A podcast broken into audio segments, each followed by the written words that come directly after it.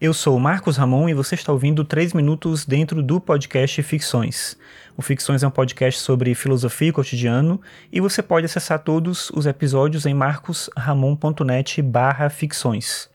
Você pode também compartilhar os episódios com outras pessoas, porque assim mais gente fica ouvindo. Lembrando que o podcast está disponível no Spotify, no Deezer ou no aplicativo de podcasts da sua preferência. Bem, no episódio de hoje eu decidi falar sobre um filósofo norte-americano chamado John Rawls.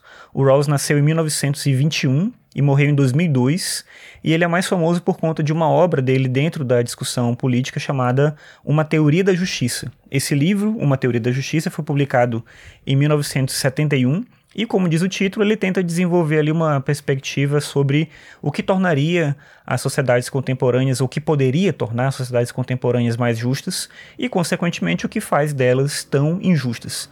O Rawls é um pensador dentro do liberalismo, que se encaixa dentro do liberalismo, mas ele traz uma perspectiva interessante que eu acho que cabe a gente tentar entender, principalmente no mundo como o nosso. A discussão dele ainda é bem atual.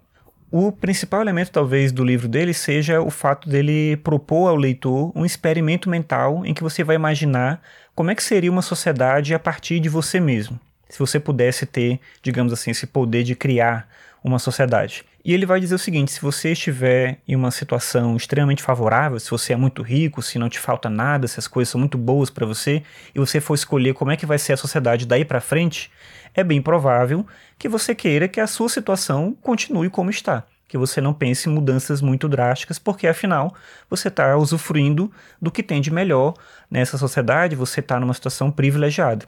Por outro lado, se você for uma pessoa muito pobre, se você passa necessidade, se você passa fome, se você não tem emprego, você vai imaginar uma sociedade bem diferente, em que existe uma divisão melhor de recursos, é, que exista mais emprego, em que você possa ter acesso a bens públicos com maior qualidade, você vai pensar uma relação, você vai se ver uma relação diferente com essa ideia de sociedade. Mas essa é uma circunstância natural do ser humano. A gente vai olhar para o mundo a partir da nossa própria realidade e a gente vai pensar, dada a nossa realidade, se a gente quer a manutenção disso que a gente tem ou se a gente quer uma melhora muito extrema em relação, um aprimoramento muito extremo em relação àquilo que a gente já tem. A grande questão para o Rawls é que esse tipo de experimento dessa forma não funciona tão bem. O que funciona é um que ele chama de a posição original. Esse tipo de experimento tem que colocar a seguinte questão: você deve criar uma sociedade melhor para todo mundo, inclusive para você, mas sem saber em qual posição você vai estar quando você for viver nesse lugar.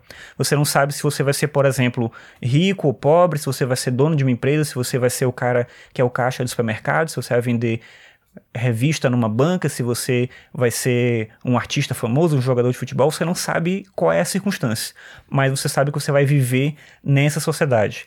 Diante dessa circunstância, que tipo de mundo você escolheria? Como é que seria essa sociedade que você vai escolher? E aí ele pensa a partir daí justamente esse elemento da importância das liberdades individuais, das liberdades coletivas e da garantia de uma justiça social quando você se coloca em uma situação em que você percebe, em que você pode ser vítima de uma fragilidade que hoje você talvez não tenha, é que você entende o valor da justiça na sociedade. E aí a conclusão a que se chega, de maneira inevitável, é a conclusão que ele coloca no livro dele, de que a sociedade mais justa é uma sociedade que é organizada para dar oportunidades e riquezas mais iguais para as pessoas mais desprovidas.